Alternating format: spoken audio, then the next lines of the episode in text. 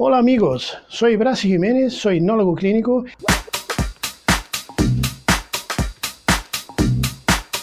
Hoy quería hablar con vosotros sobre la regresión a vidas pasadas.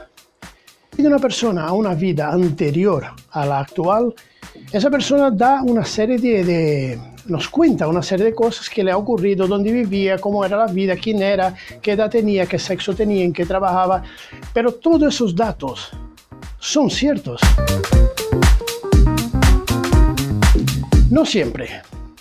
Puede que eh, exista vidas anteriores, yo particularmente creo en vidas anteriores, pero eso no quiere decir que mi creencia influya a la persona que le estoy haciendo una regresión a vidas pasadas.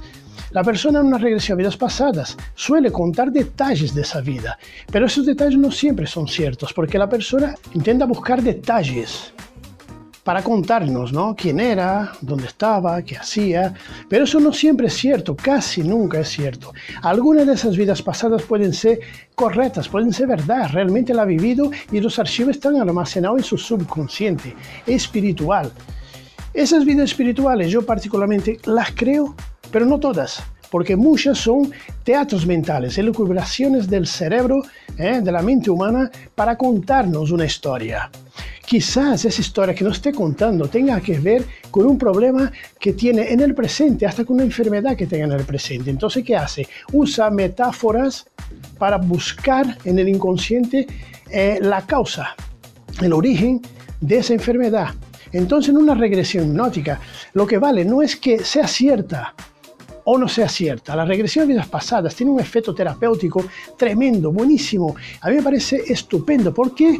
Porque la persona cuando cuenta esas vidas pasadas, a lo mejor encuentra el origen del problema y cuando sale del trance en la vida actual, el problema que tenía o la enfermedad que tenía ha desaparecido.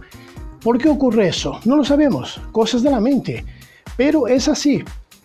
Lo que vale no es que sea cierta o que no sea cierta, lo que vale es el efecto terapéutico que tiene la regresión a vidas pasadas.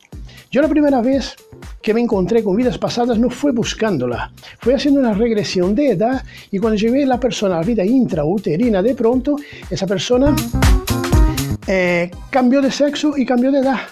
Yo me quedé perplejo, de eso hace 20 años por lo menos.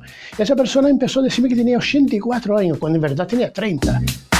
Esa persona empezó a contarme que no, tenía 84 años. Digo, bueno, yo pensando cómo puede ser que tenga 34, 84 eh, años si esta persona tiene 33. Yo es que había pasado a una vida pasada en la cual no era nadie importante, era solo una persona normal y corriente que vivió en un siglo pasado y me contó su historia. Fue muy, muy interesante, fue la primera vez que me deparé. Eh, fue un fenómeno que ocurrió durante la, hipnosis, la regresión de edad, pasó a ser una regresión de vidas pasadas. ¿Era cierta? No lo sabemos. Hay casos en que se ha corroborado eh, la vida pasada de esa persona. Los datos que ha dado, direcciones, nombres, se ha podido corroborar y era cierto, pero en este caso no lo sabemos.